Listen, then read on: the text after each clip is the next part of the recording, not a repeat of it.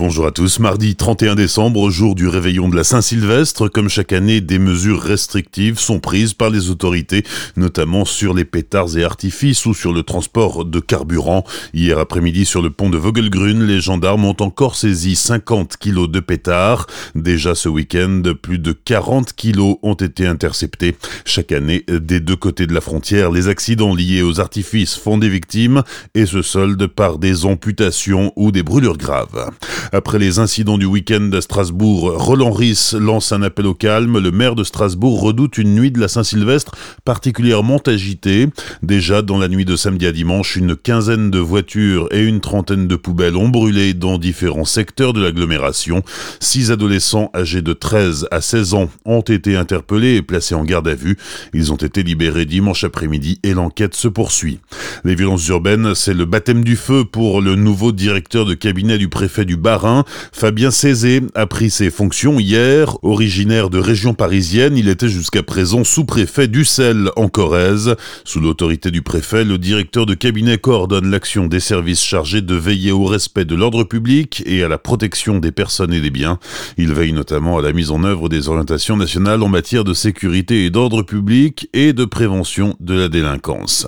Le réveillon, c'est aussi la multiplication des risques liés à l'alcool sur les routes notamment. Si vous avez trop bu, ne prenez pas de risques. En Alsace, plusieurs associations et des dizaines de bénévoles se chargent de vous raccompagner.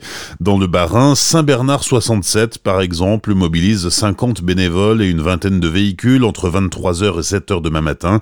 L'an dernier, ils ont raccompagné plus de 150 personnes et le service est gratuit la nuit prochaine. Il suffit d'appeler le 03 68 98 95 95. Dans le Haut-Rhin, il faudra débourser 50 centimes du kilomètre. C'est pas grand chose pour bénéficier des services des jokers de la route. Cela fait 20 ans cette année que l'association existe et ses bénévoles ont déjà reconduit plus de 12 000 personnes chez elle.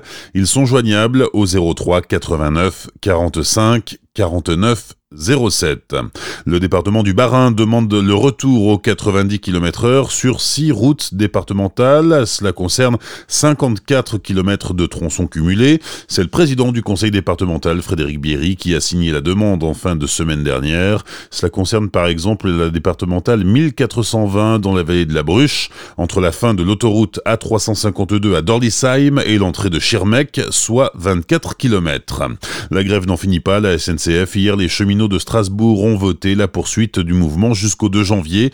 Une nouvelle assemblée générale est prévue vendredi 3 et un rassemblement aura lieu samedi à 13h place de la gare à Strasbourg. Aujourd'hui, comptez seulement 4 trains sur 10 en Alsace.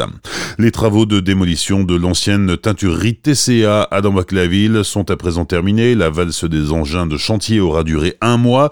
Les teintureries du centre Alsace ont été liquidées au début des années 2000. La friche est restée à l'abandon plusieurs années avant d'être racheté par la cave coopérative Wolfberger.